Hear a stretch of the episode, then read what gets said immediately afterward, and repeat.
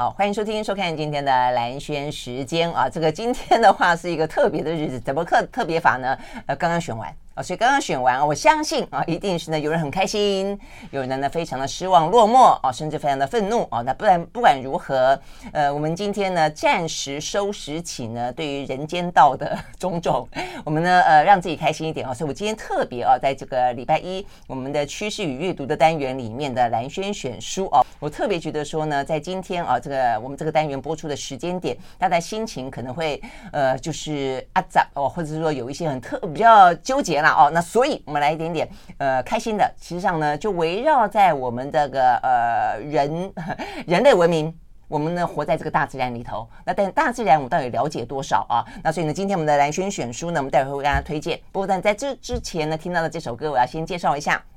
呃，他是来自一个我们曾经介绍过的歌手啊，他是瑞典哥德堡的一位啊歌手。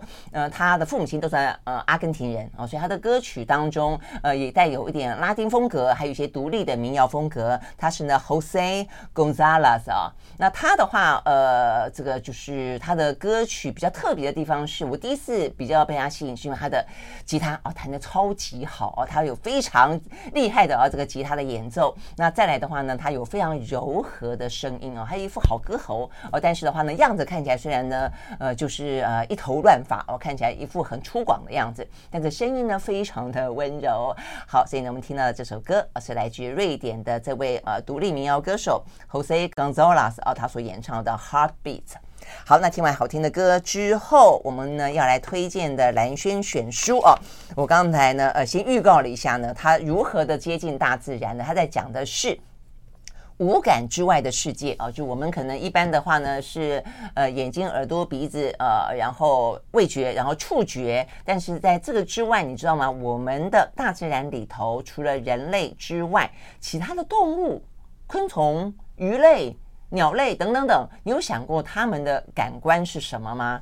他看得见我们人类看得到的东西吗？他闻得到我们闻到的东西吗？他听得到？显然会听到比我们更多的东西哦，所以呢，他们描述起来的是一个什么样的世界？太精彩的一本书了哦！所以我们今天特别邀请到的呢，也是在台湾非常知名的啊，这个人呃生物人类学者啊，他也是呃中研院，您现在还在中研院吗？退休啊，退休了。好，王道环老师到我们的现场来哦，聊呃真的是很精彩的部分。他刚才已经跟我讲了非常多了哦，所以我们要好好跟大家推荐推荐一下这本书。老师早，早，大家好。嗯好，所以我们今天的话呢，就是先沉淀一下心情，然后呢，拥抱一下呢，我们呃可能过度呃投注的我们的呃这个人世间的事情之外的哦一个大自然。这本书真的是蛮蛮吸引人的，他讲了好多好多呃我们以为的感官，那事实上呢，呃这个动动动物、昆虫等等，跟我们完全不一样的世界。我们在日常生活里面常常会形容一个人，说是一个人五官端正。什么叫做五官？五官端正，五官就是眼、耳、鼻、口，第五个就算不出来啊。第五个是触觉嘛，眉毛，眉毛，五官端正，这个是来自命相学。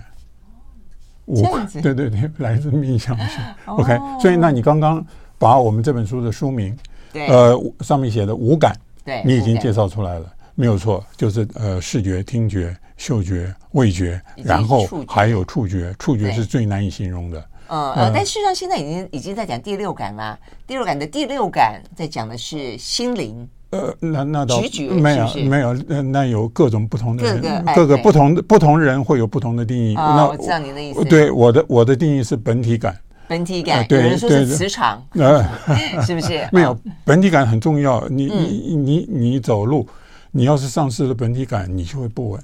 本体感到底是什么？呃，那是那那那是那真那是一种真正的感觉系统，只是完全在无意识中运运作，所以我们感受不到。只有在你丧失了以后，你才会发现哦，身体里面还有这么一种感觉系统。就感觉我自己是这个意思。感觉你身体在空间中每一个关节在空间中的位置。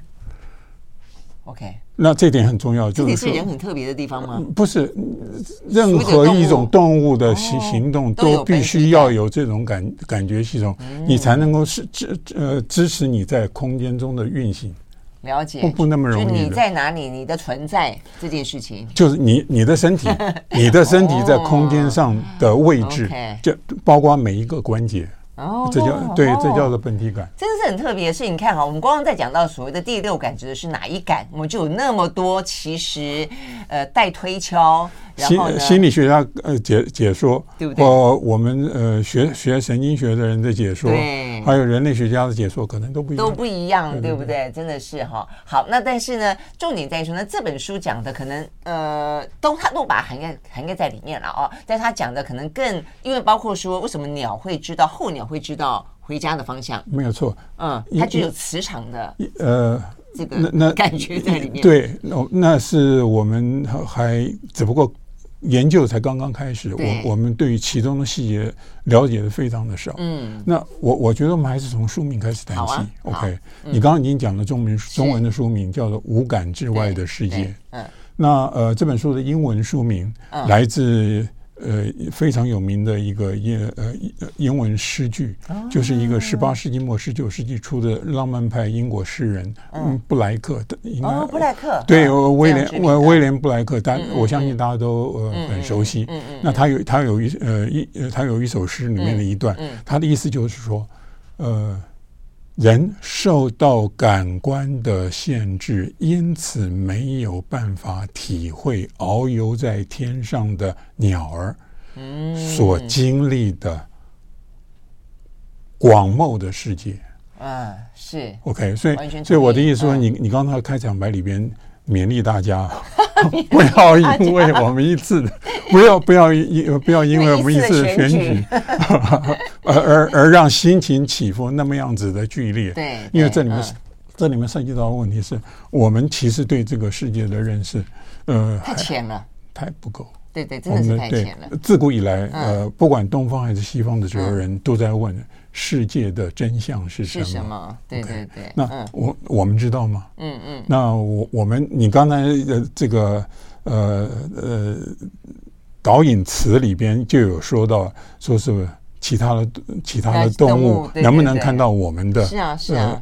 嗯，真正的问题是我们能不能体会他们的世界？对我，我觉得我在看这本书的第一个，这本书真的是很精彩，还会带你去进到一个你你以为你知道，是让你完完全全不了解，或者了解非常粗浅的一个世界里面之之丰富之精彩，他们的各种他们感受到的这个世界，不管透过声音、透过味觉、透过电波、透过光线、透过磁场等等等啊，嗅觉，然后呢，这方，但是重点在于说。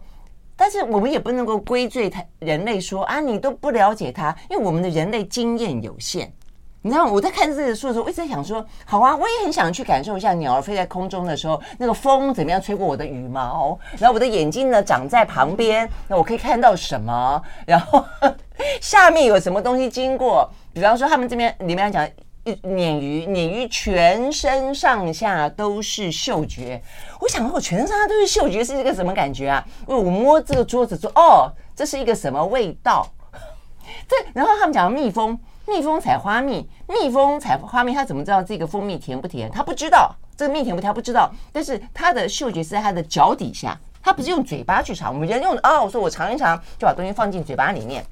它不是，它就把两脚踩在花瓣上。哦，他就说哦，这个 这个花的蜜是是什么味道？这实在太神奇了。但我说，那我们真的没有这个经验啊，那我们怎么知道呢？我我必须先下一个评语啊。嗯，呃，你过关了。这本这过关。对这本书，别人表示你已经看过了。我看过了，是我看过了。我还刚跟老师忏悔说，哎呀，因为选举比较忙，我没有看完它，因为我每次都会把书看完。哦，那这本书是谈呃感官。对啊，哦，我我们对于呃世界的认识是透过我们的感官，嗯，可是真正问题出在哪里呢？真正问题是每一种感官，嗯，呃，甚至它有有一点暗示，就是每一个人的感官，呃，彼此之间都有差异，那。所谓的每一种感官，指的是不同动物。嗯，即使有像类似的眼呃、嗯、眼睛的基本构造是一样的，嗯、可是它能够呃产生的视觉嗯。也不一样，也不一样。对，然后老师看到的跟我看到的可能颜色呃不，它它不一样，不，它暗示就人来说，个人与个人之间也有差异。是，可是他这本书真正的重点在于，不同的物种之间，嗯。有很大的差异。真的，对。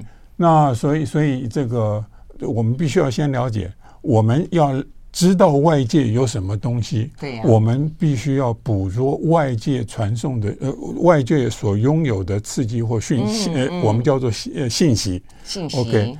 那一个感官，假如它的设计没有办没有办法捕捉某一种特定的信息，我们就没有办法知道，这种信息在这个世界上的它存在。第一。第二就是存在的意义，嗯，因为你既然不知道它存在，你你就不可能知道它存在的意义。我们就是用我们的已知去打造一个我们以为的世界嘛。所以他这个书里面有个叫环境界，就是我的环境界，可能事实上在没有看这个书之前，我觉得我可能觉得很很窄小啊，呃，就是在一个水泥都市里面，偶尔看到一朵花，偶尔看到一阵风呢，偶尔呢看到一朵云。但事实上有太多的气味、声音，然后颜色、光线，然后我们刚讲光啊、电啊。等等就是充斥在我们的环境里面。所以这个环境界，我们到底知道多少？这本书的精彩就在这个地方。但是当然还有这个作者也很精彩。我们休息完回来呢，让老师介绍一下。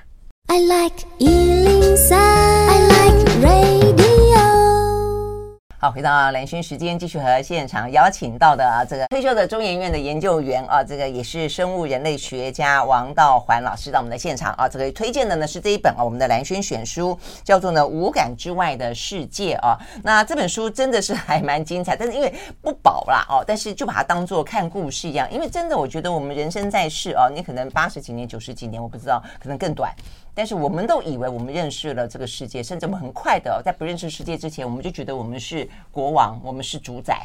呃，那这样是你凭什么主宰？如果你不了解的话啊，那所以呢，呃，老师刚刚都特别讲到说呢，其实这个作者很用心，这个作者呢很优秀。这个作者是华人，对不对，老师？他叫 Ed Young。对，他其实是他是马来西亚华人，跟跟跟杨紫琼一样。嗯，那他 他大概呃他呃年纪轻的时候就移民英国，嗯哼，呃，所以他是呃剑桥大学毕业，他剑桥大学毕业有两个学位，OK，大学部以及硕士学位，那基本上都是学生物学，嗯，所以这这个是他他的基本的 background，对，OK，那然后他在伦敦大学又取得另外一个学位，嗯哼，那呃研究的是呃一呃一种化学分子，呃。所以是在生物化学方面的。难怪里面讲到那个化学分子的部分讲的蛮多的。就是说，他他是本应该这样子讲，他是本本行。本行。他他做的报道，他是非常有名。都是本行。我说他是一个科学记者。呃，他是有名的科学记嗯记者，他是一个很有名的科学写手。嗯。那这本书是他的第二本书。嗯。那他在他的他的普利兹奖是因为什么得到的？那他是二零二一年得普利兹奖，想想看，二零二一年。疫情还在疫情期间嘛？嗯，嗯，那有趣的是这样子，就是呃，作者他本人在二零一八年就写过一篇非常精彩的长篇的报道，嗯哼，就警告，呃，这个呃可能会有新兴疾病的出现，那我们到底呃准备好了没有？嗯嗯，OK，二零一八年哦。那所以二二呃二零一九年年底，二零一九年年底爆发了。是。那二二零二零年一刚开始，一这个在一片混乱的情况之下，就是啊，那时候美国都还不承认有这个事情呢。对啊，那是一刚开始。那那这个总而言之，一句话就是，他在二零二零年连续发表了许多解说性的新闻报道。嗯。怎么讲呢？因为新新鲜的东西。对。这呃这个疾病呃这新冠肺炎是新新的疾病，过过去没有出现。过的，然后对付它的办法，使用的呃 mRNA 疫苗也是也是新的疫苗，所以有许多有待解说的事情，大众很关心的事情。那他那他写了连续至少六篇以上，呃，这种解说性的。这个新闻报道，嗯，那所以他得到了普利斯奖，就是解说性的新闻奖，嗯嗯哦嗯，那这是一个非常高的荣誉，嗯，那二零二一年我想想看，那他四十岁，四十岁那一年。算对，算算算是有成就，算算是有分相当有成就，嗯，所以这是他的第二本书，你想想看啊，那这本书是二零二二年出版，换句话说啊，他在二零二一年做的那一些一系列的解说性的呃。报道的同时，他正在写这本书。嗯，他他大大概已经快杀青了。真的吗？对，不容易。会不会也就是因为疫情，让他反正关在家里面，更快的完成这本书？或者说闲来无聊，去想象一个丰丰富的世界？没有，我在因为疫情憋在家里面很痛苦。话是不错，可是问题在我相信这本书，这本书你你读过你就知道了。那收集的资料实在是太多了，不容易。那那要花很长的时间，长长长时间的长时间的这沉浸在里边，而且，嗯，当然。呃，他是受过非常好的生物学的训练，嗯，那所以所以他他有能力去、嗯、去这个呃吸收那么多的。呃新的发现，有许多的发现都是在二零一零年代，嗯，也就是距现在十不到十年之内的重要发现。哦，对，老师讲的也是一个重点，它里面有讲到说呢，很多的你就哦，突然就我们其实我们对世界的了解真的是很少，所以很多事情才才知道。对不对？比方说，什么物种有什么样子的感官？一一一点不错。我们假如没有呃这一种呃呃感官，或是我们假如从来没有接受过这一种讯息的话，嗯、那我们怎么知道世界上有这种东西？就是啊，他他不讲我，我怎么知道？怎么鲶鱼全身上下都是嗅觉系统？然后我我也想到说，深海深海底下。暗无天日，伸手不见五指。你说，呃，这个他里面讲到一种叫做大王鱿的一种鱿鱼啊，是是是，他要躲避那个金鱼吃它，它的眼睛有多大呢？大到跟足球一样大。一样大。然后为了就是捕捉深海底下非常微弱的光线，那远远的看到那么远的地方有一个光线，那个光线是因为鲸鱼呢吃了呃什么？吃了什么？浮游生物啊，还是吃了什么磷虾？因此呢，它就在。十以前发出纤维的光芒啊，这个东西就让啊这个大王远远的就警觉到了，然后呢，因此才可以躲过鲸鱼的追杀。他不讲，我们怎么会知道？这个真的是太神奇了啊、哦！你你不需要特别来宾呢，我不需要特别 啊，没有，这些还是需要老师这个专业来跟我们引导一下啊。我们休息了再回来。所以这本书一开始啊，我觉得这个呃记者也很会说故事。他一开始带我们去想象一个房间。一个房间里面，他就讲了，我想他是精心挑选那几个动物的哦，然后要去说明各自的感官。一个房间里面呢，有一只大象，然后有呃一只大象在房间里面，然后的话呢，有一只老鼠溜进来，接着的话你要想象有一种鸟，它跳它跳跳出来，呃，然后另外的话呢，就有一只老鼠，呃，老鼠刚刚讲过了哈，那再有一只猫头鹰栖息在呢你的横梁上，再来的话呢，有一只蝙蝠倒挂在呢这个天花板的底下。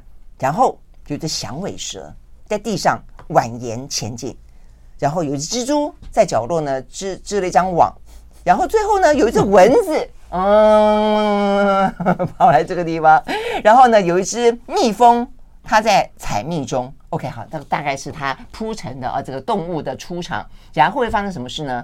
我们休息了再回来。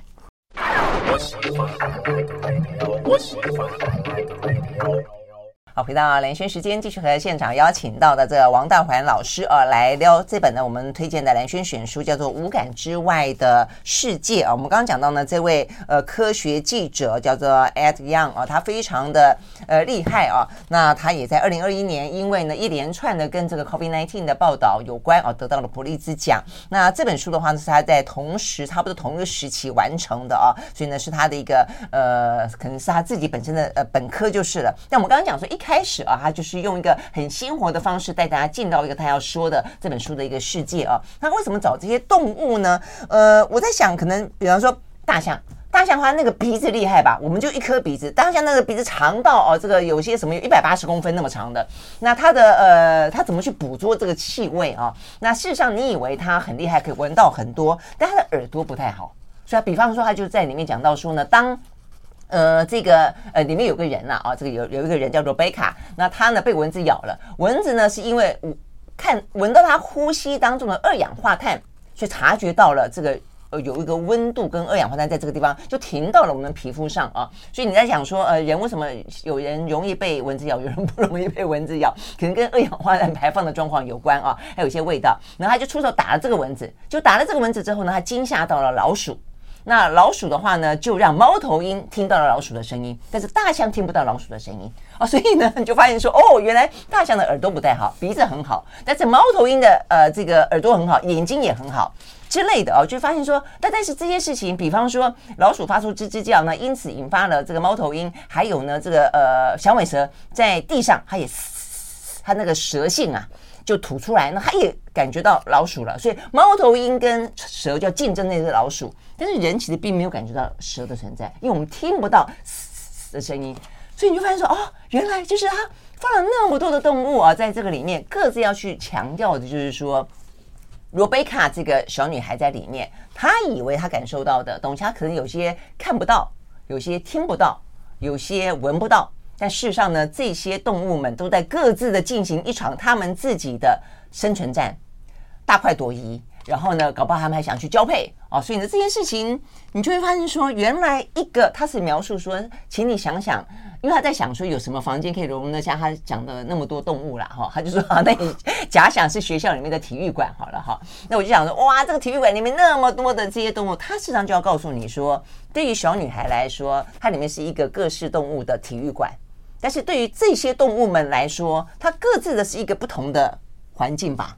一点一点不错，对不对？这样子，从你刚才的描述，或者是你读的这本书。呃，一刚开始，我我第一个想到的就是呃，济慈，就是十十九世纪初，呃，英国一个浪漫派诗人，嗯，呃，济慈他有一个非常有名的比喻，嗯，就是一一栋大房子里边有许多的套房，嗯哼，所以所以这个呃，你你刚刚说了，呃，体育馆里边有很多不同的动物，可是这那每每一个动物都呃生活在自己的套房里边，什么意思呢？意思就是说。每一种动物都必须对环境有所掌握。嗯，目的是什么？第一，求安全。嗯，第二个求生存，就是找食物。对。那第三个就是呃找交配的机会。嗯。那所有的动物生存的呃这个呃目的都是这个，所以你必须要呃相关的资讯，你必须要知道。环境里面有哪一些相关的资讯跟生存有关系，跟安全有关系，跟呃交配有关系？嗯，你你那很明显的，不同的动物已经演化出完全不同的需求。嗯嗯，所以所以呃，他们的感官都是呃，用生物学的术语来说，就是特化的感官。嗯，因为他的需求而长出来的存在的。一一一一点都不错。你譬如说，呃，我我们的眼睛，呃。事实上，我们只能够侦查到光整个光谱中间的一非常非常小的、非常窄的一段。嗯，OK，嗯，那我不同的物种，那他们侦查到的呃光线在光谱上，呃，也许跟人类的这个重叠，呃，也许跟人类的完全不重叠。是，所以他们能看到的世界跟我们能够看到的世界是完全不一样的。对，那他基本上就在说。每一个物种都有很特定的这个感官，嗯，那那一些感官所塑造出来的环境，或者是它生活在其中的世界都不一样。对呀，它里面就举最简单的例子嘛。现在毛小孩，比方说你们家的狗狗，它有一只柯基犬，他说呢，呃，在玩那个球啊，或是什么什么毛线团的时候。你你你，假设你给它一个红色毛线团好了，还是红色的皮球？你以为狗狗看到红色吗？不好意思，它看不到，它眼中只有蓝色跟黄色，或者是灰色。然后他讲到马也是，所以他说赛马场呢，很多人类以为说，哦，我给你一个很鲜艳的颜色，呃，让你去那边挥舞也好，是还是说它是一个警告的颜色，红色、橘红色，马根本看不到橘红色，它辨识不出橘红色。Yeah. 所以人就会有点自以为是，有没有？一点都不错。我们对于其他动物的感受，呃，很难理解。嗯，呃，其实你刚刚举了一个例子，就是狗狗。对呀。那现现在大家最好理解了嘛。现现现在现在家呃在家呃家的周围啊，你很很容易看到有人呃遛狗。对。可是你经常看到一一一一一个现象，让我觉得很不忍。什么意思？就是狗狗到处嗅嗅闻闻，可是主人在旁边好像是非常的不耐烦。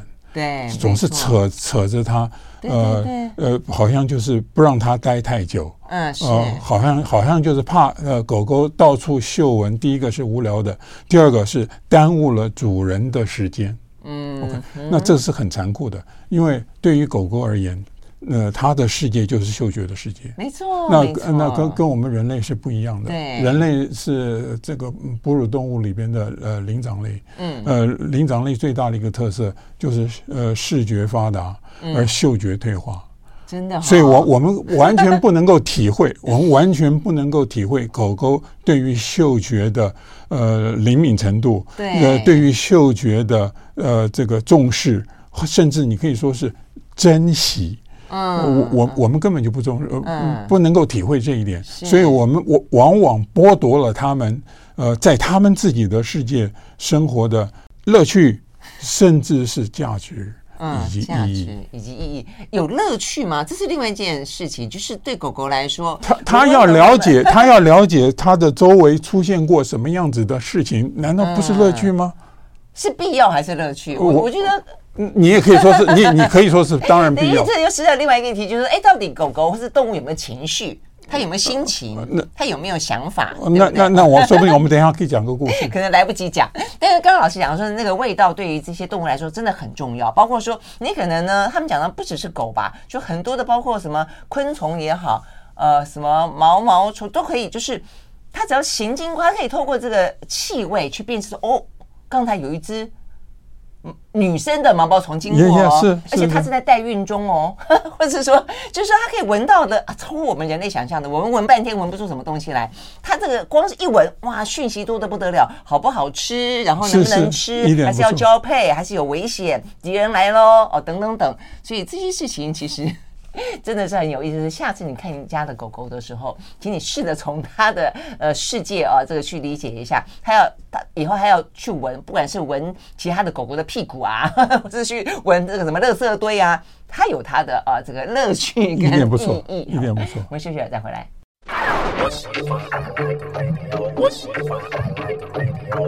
好，回到蓝轩时间，继续和现场邀请到的王道环老师啊来聊呢这一本叫做《五五感以外的世界》啊，真的是很精彩的一本书啊，很推荐。那这本书里面真的很多很多故事了，我们真的是讲不完。那但是呢，当中有几个啊，真的是非常让人家印象深刻的啊，呃，比方说，呃，我们没有想过说那个视觉的速度，我看这个里面，我觉得有点惊讶。他说，我们看就我们是这样的一个速度，但是所有的东西，比方说苍蝇。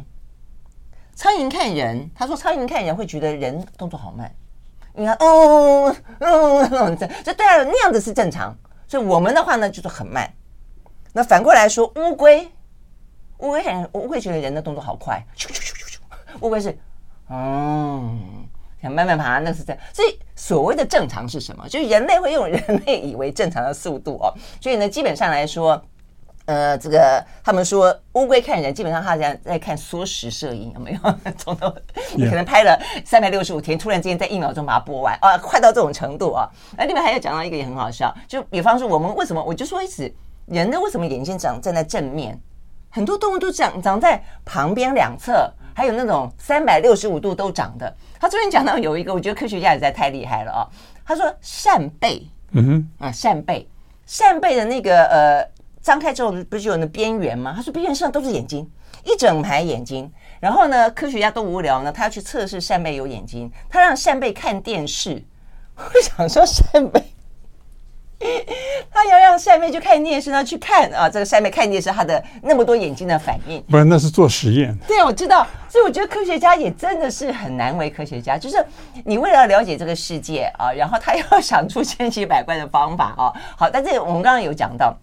科学家普遍的有一个很大的疑惑，到现在算不算解答了？就是说，我们如果说觉得所有的感官都是相应于你的需要而诞生的话，那请问斑马为什么有条纹？就斑马的条纹可以帮助它什么？帮助它躲避敌人吗？还是帮助它求偶？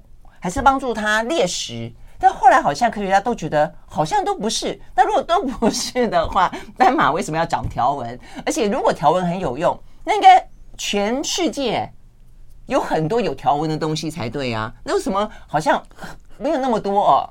小丑鱼啊也有，所以这就是一个很好玩的东西。为什么斑马有条纹？我我我从头来讲，从头来讲，讲太多丢太多问题了。不不，这基本上第一第一哺乳类，嗯呃，普遍来说，我我们所知道哺乳类身上都没有花纹的，都没有花纹。哺乳类，哺乳类，哺乳类。豹呢？呃，那那是例外。那然豹子是例外。还还有还有更有趣的是，哺哺哺乳类最明显的呃身体的装饰是呃灵长类。很漂亮的猴子，脸上有各种彩色的，好像画了画了花脸一样的，那是南美洲的一种猴子。OK OK OK，所以一简简单的讲就是，呃，大部分都很素就是了。素素的，一一一人哺哺乳类，那那斑马。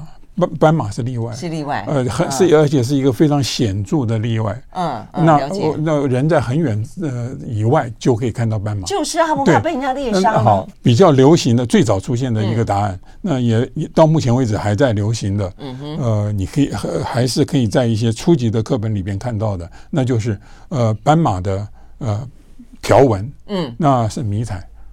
是迷彩，对，就就这这有点 counterintuitive，哎，就就是有点违反我们的直觉。那么对我们来说，那么显著的 条纹，怎么会是迷彩？因为有些就是隐身嘛，哦，就是它可以帮助你融入这个大自然里面，你看不到。所以花豹勉强来说还算是花豹是花花豹是在这个在呃呃长的草丛里边，对，就看不到它。对对，那那那个呃斑马。呃，事实上我，我我我在当学生的时候，嗯还读到过，说是科学家推测，呃，在呃有树林的地方，嗯，有树的地方，那斑马的条纹呢，可以隐身。真的吗？对对对对对。我觉得斑马应该到城市里面躺在斑马线上，它就它就隐身了。好，开玩笑的。好，好有有好，现在问题来了，斑马是呃呃这个非洲原产。嗯，那非洲有很多猎食动物。是，好了，这个隐身的理论啊，就被一个专门研究视觉的人类学家给打破了。嗯哼，呃，什么意思呢？嗯，就是说，根据这个专门研究视觉的人类学家，他说，嗯，呃，所有猎食就哺乳类的猎食动物，它们的视力其实都很差。这个很好玩。没原因在哪里？嗯，不，因为那一些猎食动物都是夜间猎食。OK，所以光线很暗。嗯，所以所以所以所以基本上，呃，基呃基基本上在夜间看不清斑马的那一些条纹，其实没有，其实没有那么明显。了解。我想这是第一点。嗯。那他们他们的视觉，嗯，那那一些猎食动物就呃狮子，嗯哼，呃这个猎狗。对哦，那是要吃斑马的。嗯，他们他们基本上都是在呃夜间行动。对那到了黄昏或是薄暮，嗯、呃或不黎明，对呃黎明之前，黄昏呃黎明之前，光线很暗的时候，光线非常暗的时候，那那个时候斑马身上的条纹不明显，这是第一。哦、那那第二，那事实上呃，在那一种情况之下，他们根本就没有办法在很远的地方。看到斑马，所以斑马根本就不必隐身。好，但是这是有另外一个问题。那所以如果这样，那它它长出这个黑白条纹，一定是 for some some reason 是谁？他是要长给谁看？好问好问题，对不对？是一直到最近这十年，嗯、那才有科学家用实验证明了呃一个比较可能的解释，嗯、那就是吸血蝇。对，吸血，他们说采采采采蝇。不喜欢条纹，一点不错。为什么？现在这就是引呃，通常一个科学问题解决了，解决的同时引发了全新的问题。那这样，下次我可不可以以后穿条纹的衣服呢？去非洲丛林？哎，这这个这是这是，搞不好他就会来咬我。你你愿不愿意做这个实验呢？如果有人愿意送我去非洲免费，我就考不好，我考虑一下。OK 啊，我们休息再回来啊。所以呢，呃，就是很多。东西的存在，它可能有一些原因在。那我们人类是否去了解它？那现在世上有一群科学家不断的去探究，也希望我们回过头来，希望让我们大部分的人类能够试着去了解一下，因为我们真的过度以为自己是主宰，然后的话，因此去影响到很多呃这个大自然的他们的生生没有生生不息哦，他们可能生存或者他们的一些其他的问题。所以我们休息了再回来。I like 103, I like radio 好，回到蓝轩时间，继续和现场邀请到的啊，这个生物人类学家王道环老师啊，来聊这一本的《无感之外的世界》啊。所以我们刚刚讲到，真的是很多我们自以为是的，我们看到了斑马的条纹，但事实上呢，其他其他物种可能看不到斑马的条纹，所以对他来说并不危险哦。大家不要替呃斑马瞎操心啊，因为呢，狮子啊、猎狗啊都看不到。所以我觉得还不止这个，我看这个书才知道说啊，我们看那个蝴蝶，我好喜欢蝴蝶，就很漂亮，因为你真的觉得哇，我每次看到就觉得。大自然实在太奥妙了，怎么会有这些图案跟这些色彩呢？结果他说，蝴蝶的视线不好，蝴蝶不知道它自己身上长了那么多奇奇怪怪的颜色。你真的觉得哇，原来真的是太对太 amazing 了，一一一一点都不错。假 假如蝴蝶能够照镜子，而而且能够辨认出那是他自己，嗯，他其实他也看不到他身上的花纹。所以他没办法像我们女人一样，呃，照照照镜子，呃，搔首弄姿。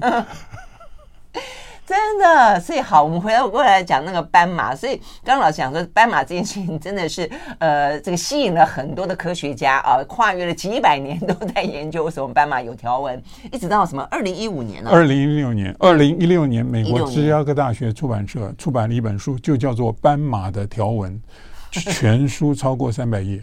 三百页讲斑马的条纹，对对，一点都不错。而且二零一六年才出版出版了呃一篇论文，就是、嗯、就是出版这本书的同同同时，那科学家到非洲呃科学家做了实验，呃证明呃狮子以及猎狗呃他们没有办法在五六十公尺之外看到斑马，嗯嗯，就是五六十公尺之外。斑马跟其他的大型哺乳类是没什么差别，长相几乎一样。对，嗯，那基本上，呃，猎狗或者是狮子，其实并不是靠视觉的讯号来捕捉斑马、啊、侦查，呃，它它们是完全是靠嗅觉，嗅觉，嗅觉，嗯、这一点很重要。嗯对，所以其实其他动物当中，他们就有很多很厉害的感官，我们不知道的。所以他对他们来讲，那可能何止是第六感、第六感、第七感、第八感、第九感。好，所以等于是不到 不到十年前的时间，我们人类都还在疑惑说，奇怪了，为什么斑马在非洲大陆上面跑来跑去，狮子却都呃看不，就是没有去捕捉它，或者说。啊，就是这些原因，所以我觉得这些答案意思就是回到刚刚老师讲，很晚进，很晚进，我们也到现在为止都还在试着去探索、去了解这个我们以为了解了的世界。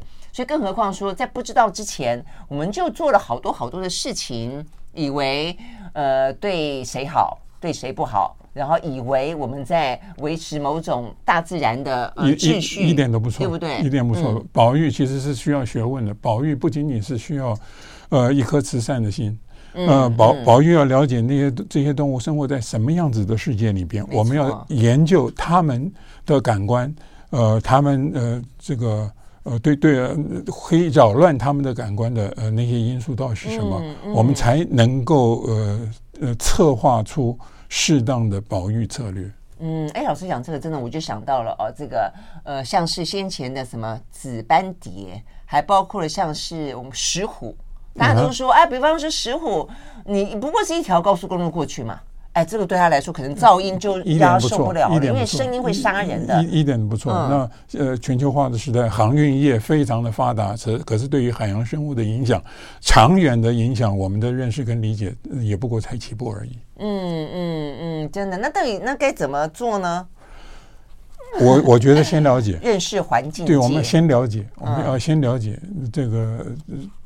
只有先先了解以后，我们才有可能去设想，呃，我们必须应该做做些哪些事情。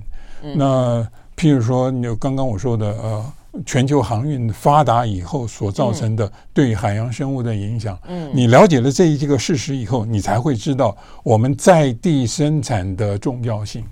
嗯哼，嗯哼，在地生产的价值。你你突突然你会发现，哎，嗯，我们从来没想到过在地生产有这种价值。嗯嗯，所以可能是不只是一些所谓的碳足迹而已，而是说这些频繁来来去去的船只对于海洋的影响，对海洋生物，对生物的影响，对，嗯，那更不用说你可能临近的。呃，比方说什么风力发电啦、啊，或者说这些什么什么天然气接运站啦、啊、等等，对，一点都不错。我们那那我们基本上我们都是用人类的角度来思考这一些问题。那我们通常要等到出现了危害以后，呃，我们感觉到那一些危害了，我们才会发现我们犯了大错。嗯，那我们现在需要更多的对于。呃，各种不同动物的呃环境界的知识，我们需要更多。嗯嗯，好，所以呢，这个可能就回到一开始这个老师说的，就是说我们要先知道我们的感官有限。你要先承认我们的感官有限，我们看到的呢，不过是可以看到的很多的一小窄窄的地方。更何况我们的视力已经算是哺乳类动物里面算很好的了。更何况我们的听力，我们听不到的，我们就以为没伤害吗？我们闻不到的就以为没事情吗？我们摸不到的就以为说这个事情呢，呃，对他们是好的吗？其实都未必啊。好，所以呢，我们很推荐这本呢《五感之外的世界》啊，真的是非常。嗯，就算看故事，也觉得它是一个非常精彩的故事。更何况它里面呢，有这么重要的讯息，是跟人跟自然能够呢永续的呃共存在一起，长长久久的讯息。好，非常谢谢呢王道环老师到我们的现场来，谢谢，谢谢，谢谢大家。